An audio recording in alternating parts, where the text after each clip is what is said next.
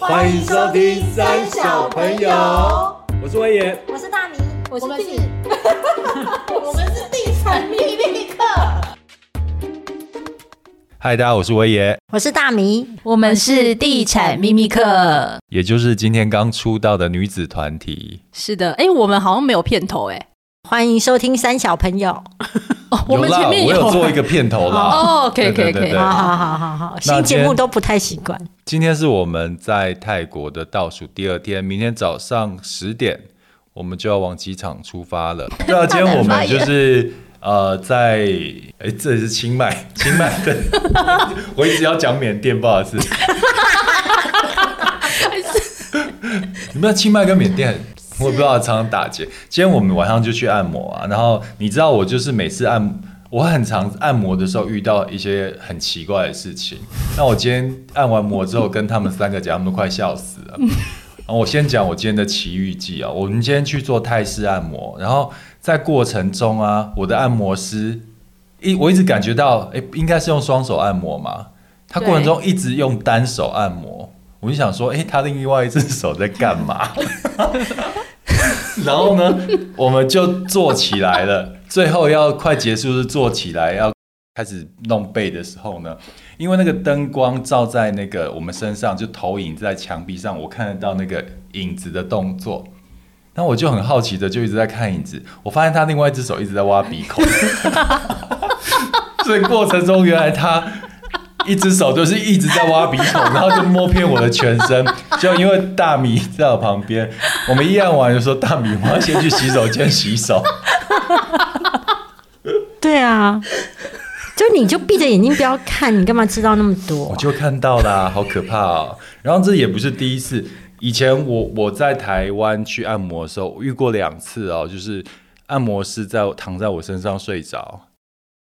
为什么？他们太累了，因为因为我我尝试下班，我按摩的时间好像都是晚上去嘛。然后一次是呃，按摩师就按着按着，我就发现他不动了，他就整个重量 重量压在我身上，你知道吗？然后我那时候第一次我第一次遇到这个状况的时候，我就很不好意思摇摇身体，想想把他弄醒。然后我摇一摇，他就醒了，然后就继续按。没多久他又停了。然后还有我那次按摩，就觉得非常的。紧绷，然后我第二次遇到的时候呢，我因为有第一次的经验，我就不能委屈自己。当他一直压在我上面睡着的时候，我就直接起来说：“师傅，你想要睡觉的话，你就去睡觉。” 我就换了一个师傅，对啊。然后另外一次是呃，我朋友在那个国外工作回来嘛，那我们就跟他去逛华西街。就是有蛇那个沙蛇那边，然后想说有点累的，就在旁边找了一个路边的按摩店去按摩。结果按摩的是一个女师傅，就按着按着之后，我的内裤就被脱下一半。可是我明明就按上半身，但是她按到我屁股。那我朋友他按的过程中，他两只手在按你上半身，那他是用什么脱你的内裤？我也不知道，第三只手吗？好神奇，用脚。然后后来我朋友。就在旁边看，然后按完之后他说：“为什么我没有被脱内裤，你被脱内裤呢？”就很很好笑。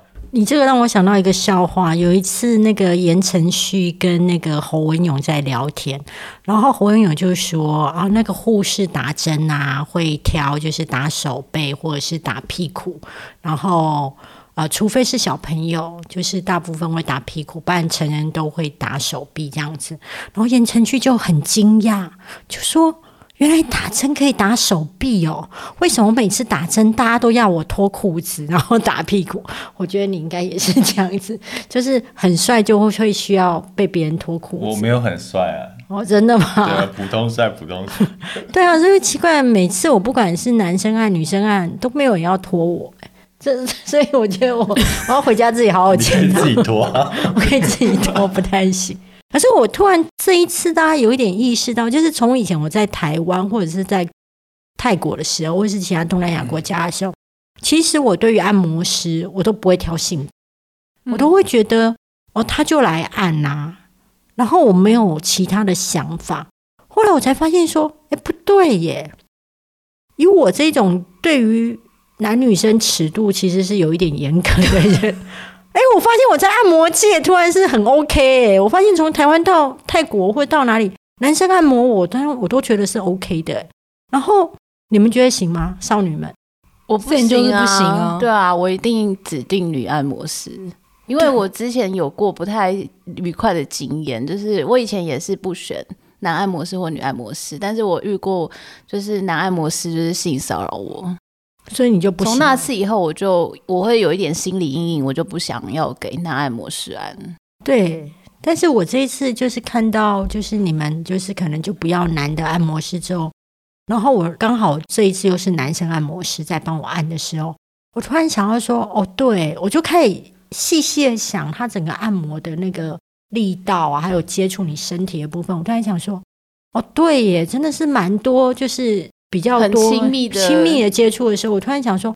哦，对啊，少女真的是比较没有办法接受这样子，像我们这种老妹就会觉得 OK，我要进，力道对就对，哎，就觉得啊还可以顺便卡点油 OK 啦，就是你知道，因为那个按摩师长得蛮帅的 OK OK，对对对。但是我突然了解到说，少女的时候，你真的对于就是那个异性的词会抓的比较严格。你刚刚讲很帅，按摩师是昨天那一位吗？对，就是你让给我的那一位。对，这这就我要讲一下啊，为什么？因为按摩，我们昨天去按摩就剩一男一女的师傅嘛。然后我们在一开始要泡脚的时候呢，那个 我就我就问大米说：“哎，大米你要不要先选？看你要男的女的，我都可以哦。”他说：“我都可以。”对我都说没关系。系。然后后来就男按摩师自己就跑我这边来了嘛。对然后后来我就跟按摩师讲说：“哎，change 就对，就就就男的给我让我，给他。”我就看到大米的嘴角微微在抽动，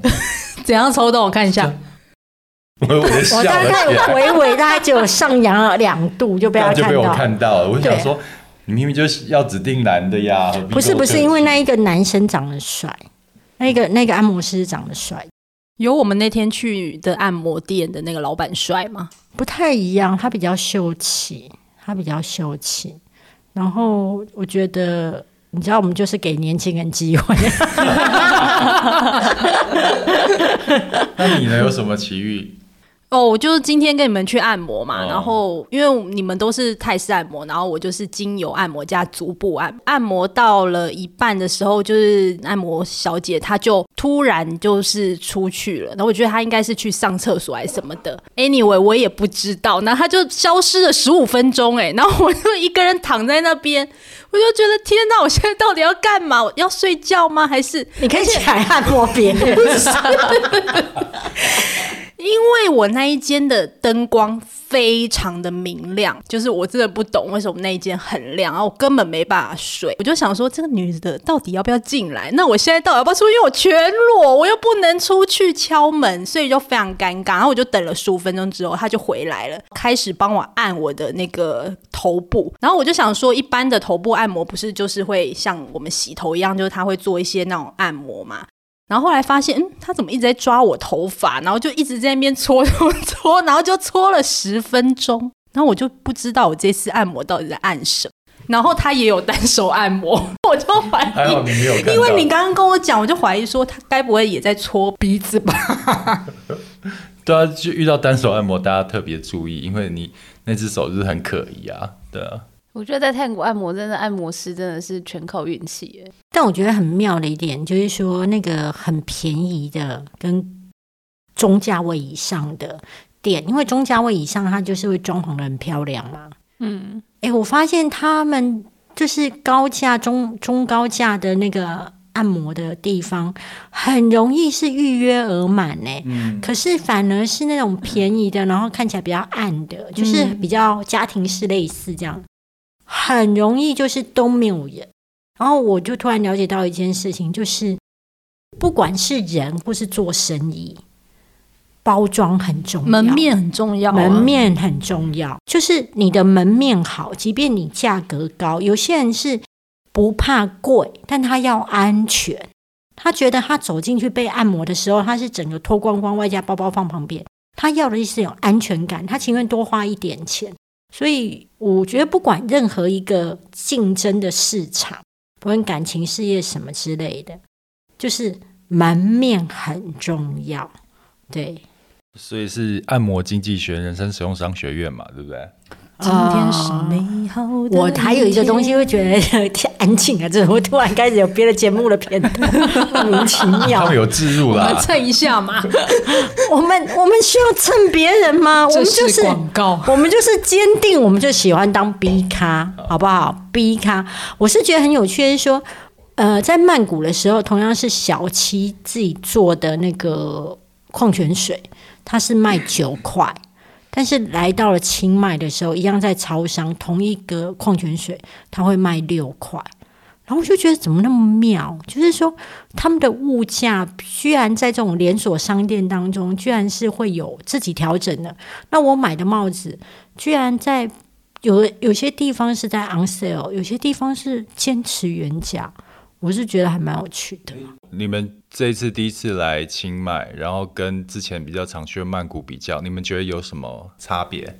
我觉得清迈的物价也蛮高的、欸，出乎我的意料。哦像我们这次去那个什么 market 金金家 market，我看到一件就是披肩外套，我就蛮想买的。然后想说，因为是小摊子，应该不会太贵。结果一问也要一千六百五十元，完全没有比较便宜。嗯，我觉得那是因为那个市场是给观光光客、外国人的，我也是这样觉得。我觉得像超商的东西就连水就比较便宜嘛，就像你刚刚讲的你看我们今天买那帽子多便宜，啊。对，我现在这帽子一顶一百八而已耶你。的一百八，那我们的为什么都两百啊？哦，没有啊，我换成台币啊，不是打九折？哦，打九折，对，打九折的话就一百八。因为真的很便宜，所以没有杀价。对对对，才200哎块这帽子在台湾至少三百九最少没有没有没有，这个只这个只要至少一千两百块，哦。真的，这不是那种嗯小朋友的那种帽子。对啊，对啊。好啦，那那走了这么久，是不是该进入主题了？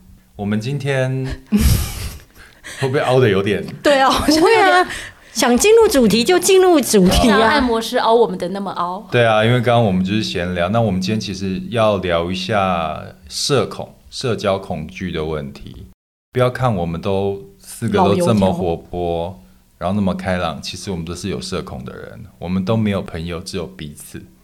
也不是啦，你只有做一个比较悲哦，惨的开你你哦，你。要做比较悲伤好，对对对那那你先走。随后跟上可是我觉得我们四个应该大米的朋友是最多的，对，我的朋友最多，因为你横跨从国小、国中、高中、大学到工作职场，嗯，啊，对啊，就是我的朋友都走得很久。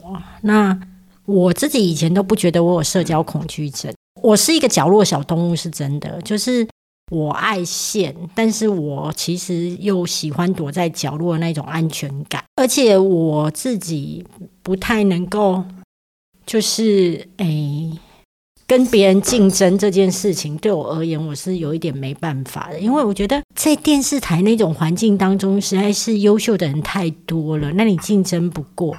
那我我只能是够靠努力。哎，他们现在居然是默默在分甜点，是当我在演讲，是不是？我突然了解到那种民歌手在上面唱歌，然后下方面在吃牛排的感觉。好，就是说，其实我以前虽然是一个角落小当屋，但是我不觉得我有社交恐惧症。但是随着当黄大米这件事情越来越久之后，好像越来越严重、哎，就是就是其实会害怕交朋友，然后会觉得我不要交朋友，然后以及突然面对，就是现在去一个地方的时候，都会先问一下会有谁。那你怎么会有这样的转变呢？哎，因为我觉得就是这个很麻烦一点，就是说，当你有一点点小小的影响力的时候，其实很多人都希望就是你帮帮忙嘛。那可是有些忙是真的帮不下去的嘛，嗯，或者是那个忙感觉上是小忙，可是问题是他会那个忙帮下去，他对于你品牌个人的信用度，我认为会有影响。可是别人会觉得这只是一件事啊，所以我会觉得有很有压力。就变成说我多认识一个人，我要拒绝他的东西可能就变高了。那我不如就维持在原本的朋友圈就好。那那那就这样。可是我也能够理解为什么可能刚呃入行或是声量还不太够的人需要别人帮忙，因为曾经我也是那一个很希望别人能够帮我一把的人。那我觉得我可以懂那个心情，但是有些东西我真的已经是没办法。但是我遇到那一种我自己觉得很好的作品、很好的商品、很好的什么东西可以打动我，那我就会主动帮。但是面对突然还要再认识很多新朋友这件事情，我是会害怕，所以我现在会变成去参加聚会或什么时候别人来约我的时候，我可能都会多问一句说有谁。那如果有谁，我发现除了主办的那个人是我认识的朋友，其他人我都不认识，那这一团我不要去，因为我觉得我都不熟。他说：“哈，那你不要去。那那那你是希望谁会到？”我就说：“哦，我只跟谁谁谁比较熟。如果你改天有邀他，或是只有我们两个的话，那我愿意到。对，就是我会害怕，就是。”整场当中一堆陌生人，对，所以我现在退群组的几率拉很高啊。对，就是啊，你对啊，我突然想，我们也被退过，我们曾经有被退过，不是说我最近对我没有办法沉淀一下，没有办法负荷这么多社交，我先退群一下。对对对，我们整个傻眼。对。他就退了。我跟你讲，我那时候，然后后来呢？过几天又苦苦哀求要加进来。不是我那考虑了良久才让他加进来。没有，我那时候我那时候也退群。我还有一个障碍是那时候我刚离开职场，大家都认为离开职场好像会很快乐。可是我突然发现，我离开职场的时候，是我整个第一次感觉到我人生快要有忧郁症，然后会变成有一个很大的落差，就是在群里面很热闹。可是你在生活当中，你的社交圈变得缩得很小、很孤寂。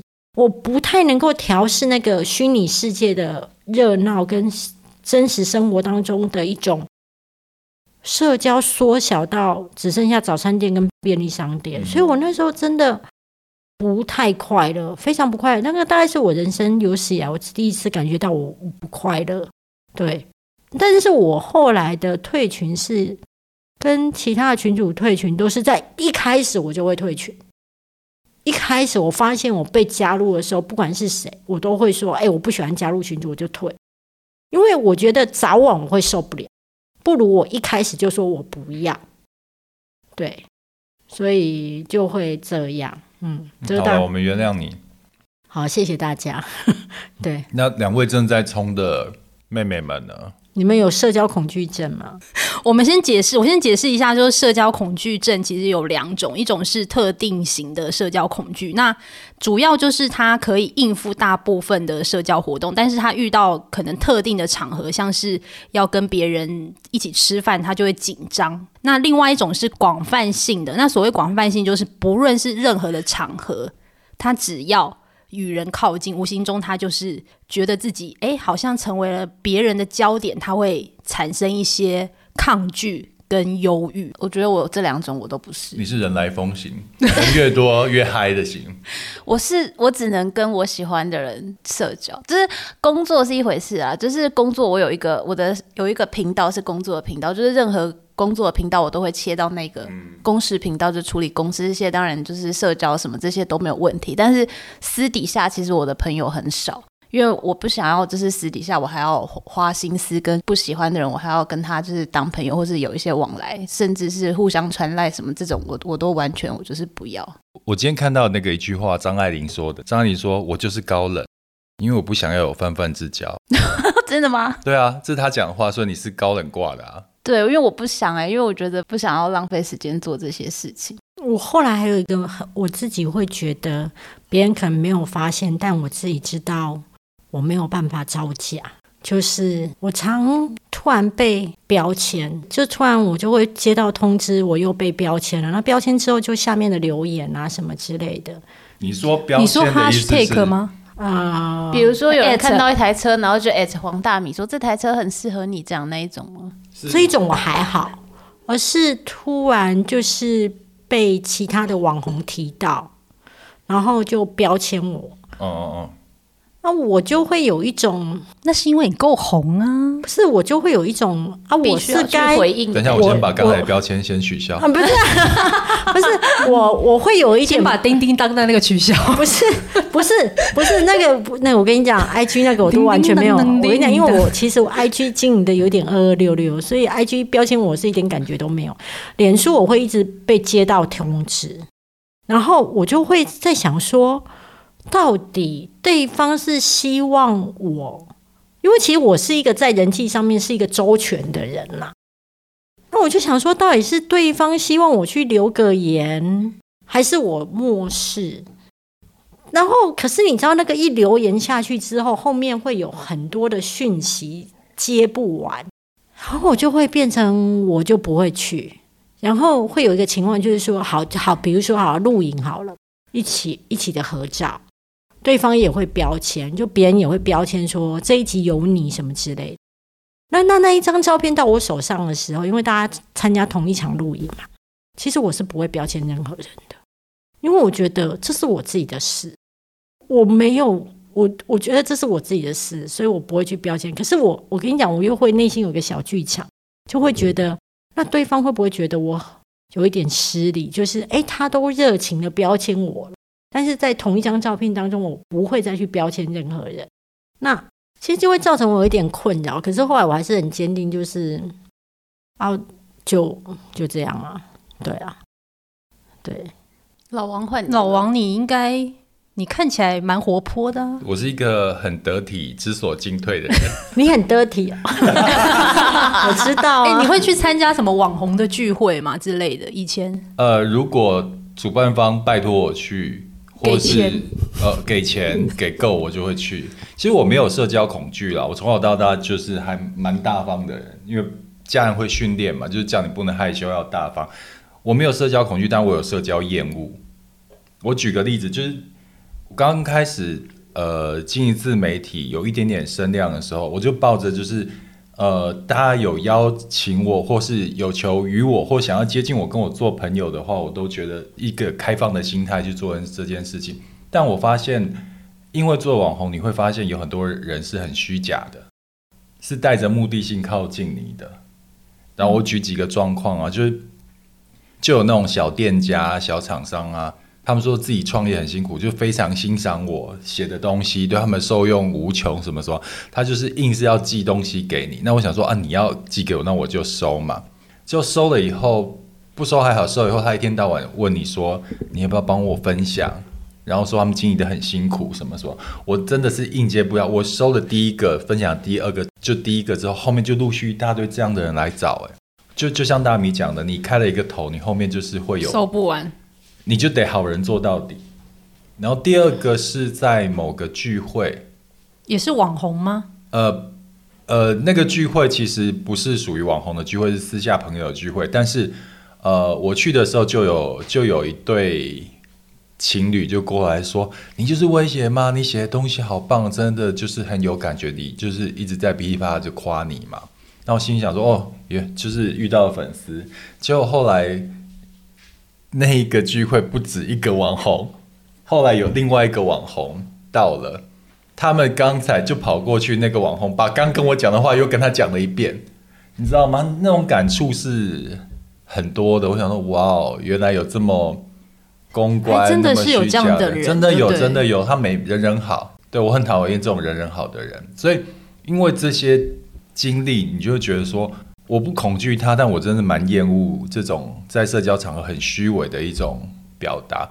今天我说喜欢你，我就是喜欢你；然后我今天不理你，就是我讨厌你，这是我个人的作风。所以基本上我现在都把自己放在同温层里面，就像我的合伙人 Ryan 就说，我就是很喜欢在我的同温层。我就说，对啊，我就是在我同温层，我没有要跨出去的意思啊。我没社交恐惧，但是我有社交厌恶了。我自己会觉得一件事，你刚刚讲的是说，比如说厂商请你帮忙这件事情，我自己会觉得，其实不论今天你是做网红，或者是你做的哪一行，你都要知道一件事情，就是你所有的标准都必须一直在修正。对，嗯，然后你曾经犯过的每一个错误，你都要感谢他，因为你如果一直觉得你自己，比如说本来呃去收厂商的那个那个试用品，然后后来他一直来烦你，你觉得很讨厌，那你就会一直不断的挣扎，就是我自己做的每个决定是不是对的？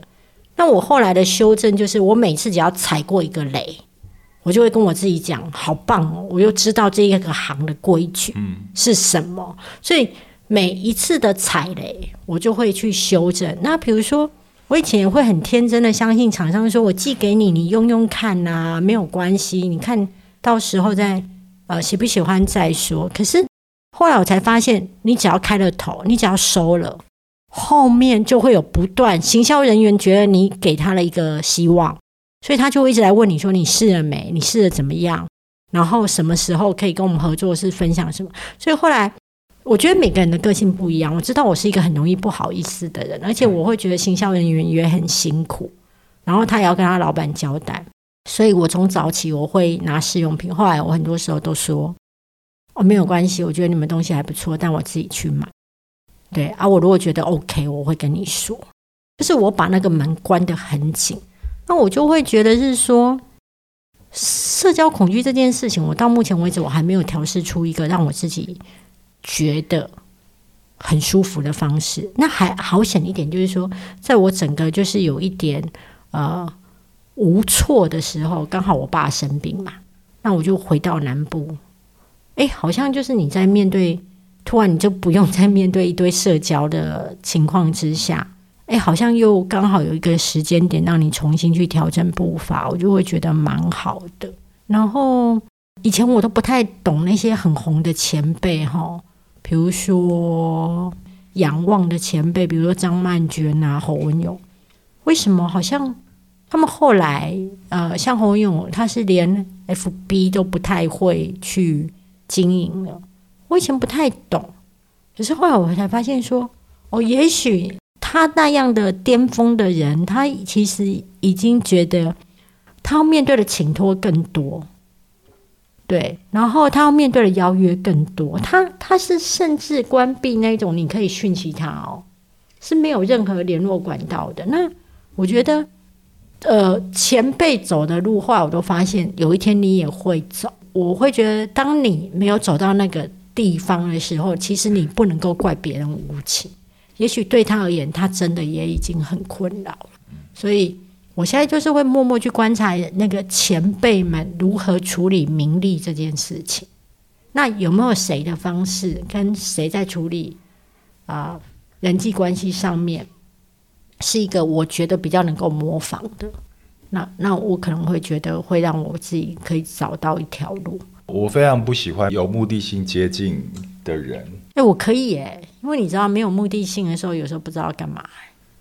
呃，我我觉得很，我喜欢比较纯粹的关系啦，就像我们当朋友就是当朋友，不是为了，比如说你要蹭流量或是干嘛去接近别人。因为我发现我在初期的时候，很多这种人是假借想要认识你，是你的粉丝，很喜欢你之名，其实他是想要软土生掘你。嗯，你也没有那么好生觉了。我很不要不要讲了，好像自己很好掘。没有一开始的时候真的不懂得江湖的。这种招数嘛，是其实那时候也造成不少的困扰啊。然后我另外也不喜欢有一种人，就是动不动就说哎吃饭，介绍你们认识一下，然后吃饭来聊一下什么事情的。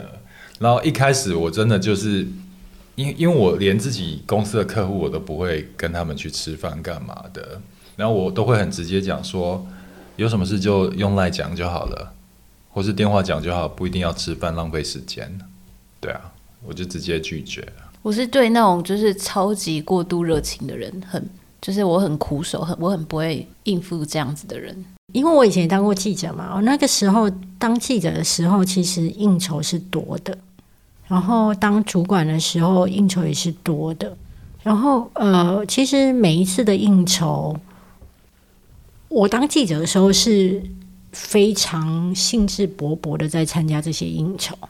因为我觉得那是一个打关系的时候，然后甚至那个酒喝到，就是回到家会吐的，因为你就会觉得那样才叫做尽力。因为我对工作非常的敬业，包含应酬，我就会觉得那样是一个尽力的一个对工作的敬业。可是等到我当主管的时候，就再收回来一点，就是应酬可能就是哦，反正因为全部其实你知道，当记者的时候，就是全部都是。主办方跟所有的记者，可是等等你当主管的时候，就是所有电视台主管跟呃业者或是主办方一起吃，那你就会发现说，你当记者的时候，这种应酬的时候是比较嗨的，因为所有的记者们大家都在很卖力，在在经营这个关系。哎，等到当主管的时候，我发现大家当主管的时候反而是比较冷淡的，就是意识到就好，然后也是属于那一种就是。反正我今天有来了，也给业者面子了，那就走了这样子。那后来等到我现在做自媒体之后，我发现我就是更淡了。那我觉得更淡的时候，我突然觉得那种东西不叫更淡，而是你从过去是在职场上面演一个尽责螺丝钉，你的面具戴的比较深，你看起来比较好亲切，但其实是面具戴的比较深。那等到你现在翅膀越来越硬的时候，其实你是一层一层的在脱下所有的面具，然后你你变得你很自在，然后你也不想要再把那个面具戴上。你不是不能哦，而是你觉得你已经终于活到你不用戴面具，你也能够活得好好的，你不用跟别人打关系，有人脉，你也可以活得好好的。但是相对的，我会更珍惜那一种。从我在出道什么都不是的时候，帮助过我的一些呃人或是制作单位。那比如说像我最近在高雄嘛，那呃如果我今天要去上节目，我的高铁来回票可能就花掉三千多。那大部分电视台的通告费都是给三千四千。那那别人说我去上一个节目的话，其实对我而言是不划算的。可是我就会对于那一种。从我刚出道的时候就一直很帮忙我的呃媒体朋友，我就会说：“哎，你喊我，即便在高雄，我还是会去。”我说：“因为我真的感谢你们那个。”啊，可是对于新节目，我可能就会觉得啊，不用了啦，不用了。对，那个心态的转变，其实我觉得跟你的翅膀硬了没有有很大的关系。当你翅膀硬的时候，其实你你就很容易说“我不要”。嗯，可是你你还羽翼不丰厚的时候，你会四处想要拿机会，然后四处说我要。可是那个那是必经的阶段，因为你那个过程，你才会能够养大自己的实力跟人脉，还有影响力。但是等到有一天呢，就我觉得就很像脱衣女星，你懂吗？就是你慢慢的把衣服穿回来了，然后你就也不想再脱这么多了。嗯，我觉得就是在我多年的就是应酬的生涯当中，有两件事情可以跟大家分享的。第一个就是公司的应酬绝对不能喝醉酒，因为喝醉酒很容易失态，然后你会就以为是失神，有声音有听过。我我这十几年来在外面应酬，我是绝对不喝醉。就是你一定要知道，没有没有，你你你是不会醉，不是绝对不喝醉。其实我不是不会醉，是我很知道自己的量在哪里，就是绝对不可以到，就是一定要。因为有些我知道有些人喝酒喝下去会追酒，但是其实这是一个很危险的的事情，尤其是在那种公事的场合。嗯。然后第二个就是像聘刚有说，我我在应酬的时候，我前段通常会沉默，是因为我会先听。就是因为对我会先听，就是这几个，因为通常很多时候应酬你是第一次跟一些其他公司的高层见面，所以我会先了解一下他们可能闲聊或者是聊公事，你就会知道说哦，他们公司现在可能在发展什么，或者是他们的兴趣是什么。然后等到酒过三巡之后，大家可能心房都比较开了，你就可以去做你在公事社交上该做的事情，就是会比较事半功倍。事半功倍啊，对啊。就是我最近就听到一个朋友讲啊，就是他公司的员工提离职，他离职原因就是因为社交恐惧。我相信现在在听节目的很多朋友，他可能也有社交恐惧。所以，我们刚才分享是我们社交恐惧的一些想法，但是有没有更进一步的，就是可以呃建议这些有社交恐惧的朋友有一些改善的方法呢？刚你讲了两个，像我自己的方法就是我会自己幻想有一个频道。就是你在工作的时候，你就把自己切换到另外一个频道嗯去，就是把它区分开来。这我觉得这对我来说是一个有用的方法。就把它当做演出嘛，对，对对它就是一个工作，你就是要做演，技要有啊，颜值要在线，演技也要在线。对啊，我自己跟线其实会蛮像的，因为我会觉得说，就是这是一份工作，所以我会把这份工作好好的做好。我自己小时候，我不知道你们有没有这样的经验，就是小时候你从一群人面前经过的时候，你会觉得很害怕，嗯，会会有你。会觉得，你就觉得好像是不是大家都在看我，我是不是哪边没有准备好，然后我就很害怕。我会加快速度跑过去。我甚至就不敢过去，就绕边，甚至就就在一个人很多的餐厅，大家都在吃饭，但是你一个人进去的时候，你也会觉得啊，是不是大家都要看我我一个人吃饭，好丢脸啊什么的。但长大后，你发现根本没有人看你。对啊，Who cares？对，所以很多社交恐惧的人，他在意的或是他害怕，就是众人注意他的目光。其实真的不用想那么多，大家看到你也是无意识的看，其实并没有任何的想法。对，所以就让自己自在一点，然后不要呃觉得大家都是在看你、关注你。对啊，我自己会觉得，呃，社交恐惧在对于年轻人来说会越来越严重，是因为呃，这个时代已经不是像我们那个时代，都是几乎还会打电话聊天。这个时代的大部分的时候是用键盘，对或是用语音录好传给对方，所以基本上它属于是一种单向式的沟通完之后，等待对方时间到了自己回应。所以他们在面对人跟人之间的呃密集性的接触的时候，我觉得因为不熟悉会有更多的压力。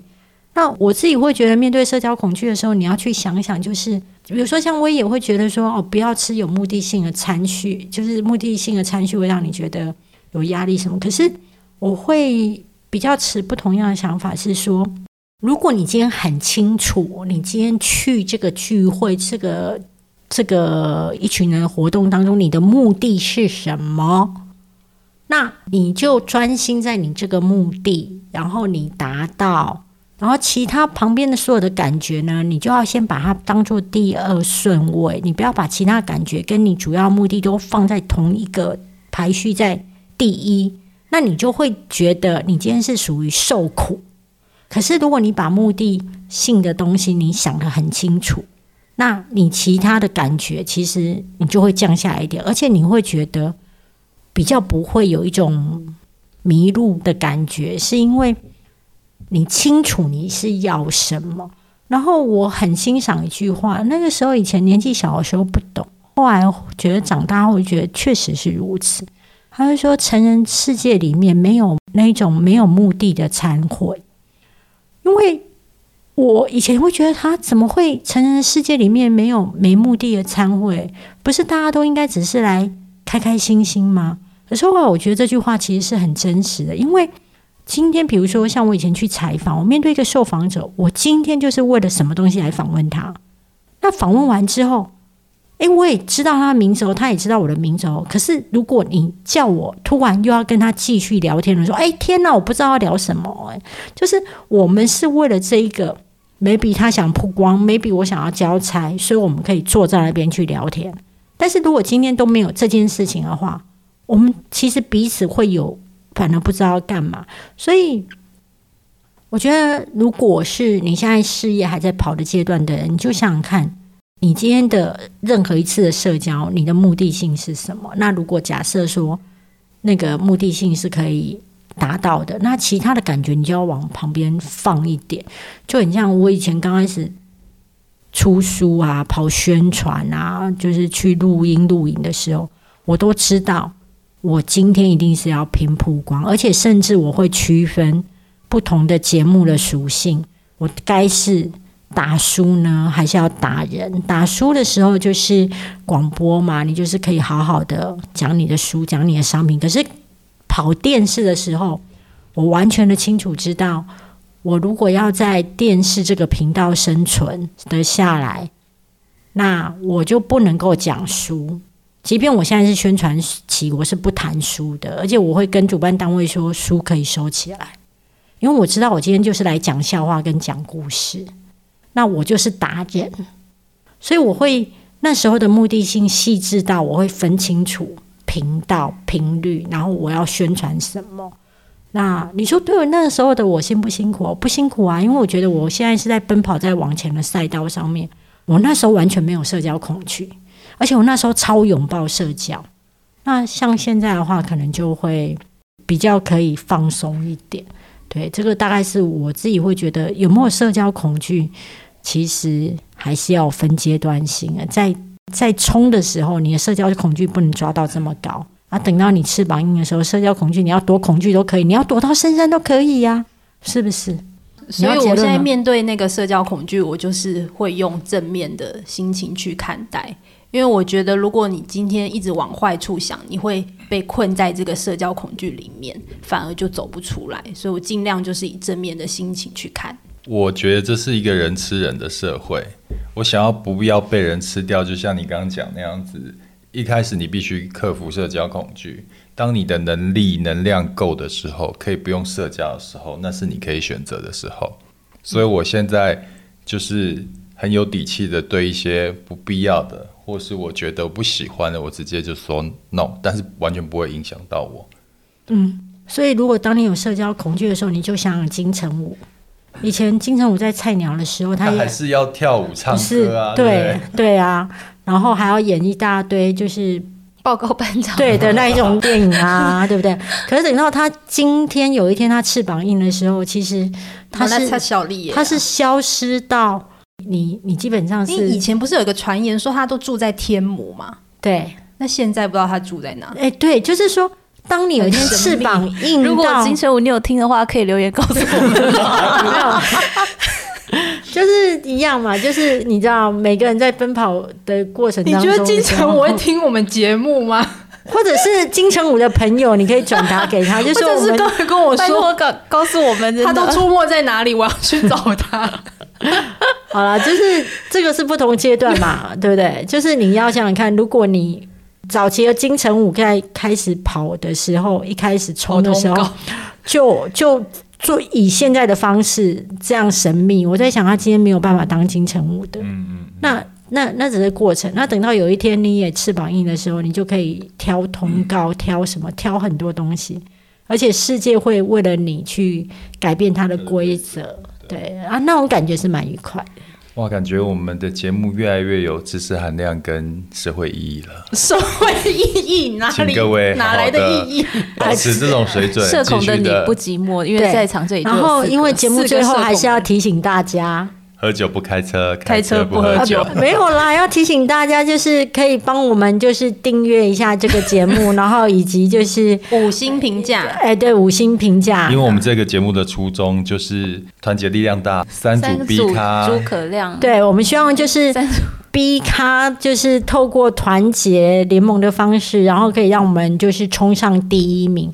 俗话说，你的心愿都要讲出来。那我们逼咖就是希望能够变成第一名。各位听众，就是我们的四面佛，我们已经把心愿讲的非常清清楚了。拜托拜托，想要什么就要讲出来。像宇宙大胆的下，也欢迎留言给我们五星评价。对，当你有时候讲不出口你的心愿，或是你想要干嘛的时候，就想想我们这三个逼咖都可以讲。讲出说我们要当第一名，我们要打败古埃，打败淡如姐，打败瓦基，打败打败唐启阳，好不好？即便一次也好，好不好？谢谢大家。好，那我们就下一集再见喽，拜拜拜拜。还会有下一集吗？会啦。